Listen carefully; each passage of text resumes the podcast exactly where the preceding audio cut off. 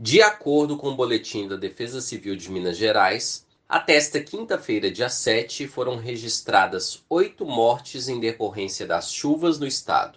Além das vítimas fatais, seis pessoas ficaram feridas, 203 desabrigadas e 655 desalojadas. Seis municípios mineiros decretaram situação de emergência. Nos últimos sete anos, 156 pessoas morreram em Minas Gerais vítimas de desastres envolvendo as chuvas. 42% dos óbitos foram em decorrência de soterramentos e 33 de enxurradas. Quase metade desses registros aconteceram nas chuvas de 2019 e 2020. Na avaliação da deputada estadual Andréia de Jesus, do PSOL, o principal problema não é a chuva, mas a falta de planejamento urbano que leva muitas famílias a habitarem em áreas de risco. A chuva não mata, o que tem matado é a falta de planejamento das cidades. Belo Horizonte tem várias encostas onde as famílias, por falta de alternativa de moradia digna, estão vivendo em situação de risco constante.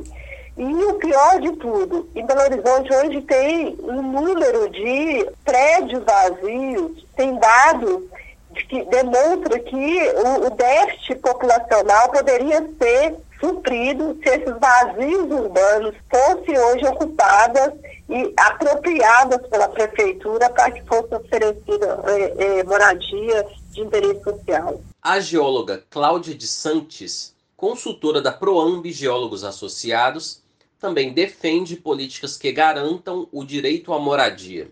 Ao mesmo tempo, ela destaca que, para fazer frente à questão do risco, é necessário um bom controle urbano para evitar novos casos de ocupação de áreas de risco, urbanização adequada e acompanhamento das famílias. Enquanto houver o adensamento né, dessas áreas, não houver uma possibilidade de fiscalizar completamente, novas situações de risco sempre vão sendo geradas.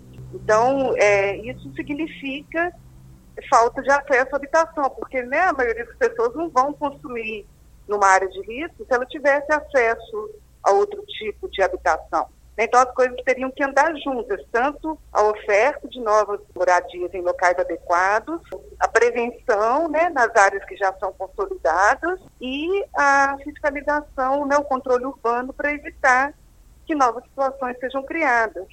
De acordo com o IGAM, o Instituto Mineiro de Gestão das Águas, durante o período de outubro de 2019 a março de 2020, cidades como Belo Horizonte, Ibirité, Viçosa e Diamantina tiveram volume de chuvas acima do esperado para todo o ano. Cláudia de Santos afirma que, embora atípica, essa situação está relacionada à forma como a cidade vai se formando.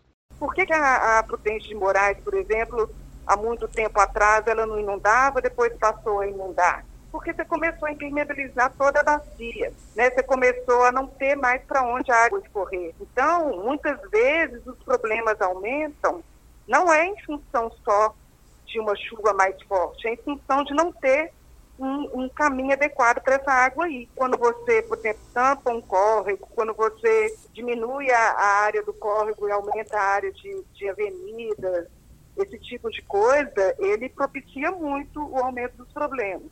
De acordo com o Instituto Nacional de Meteorologia, a previsão do tempo para a capital mineira é de chuva com possibilidade de trovoadas e ventos fortes durante os próximos dias.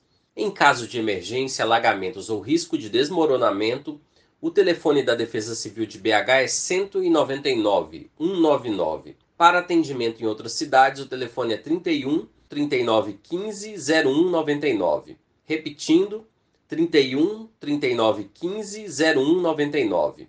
De Belo Horizonte, da Rádio Brasil de Fato, Wallace Oliveira.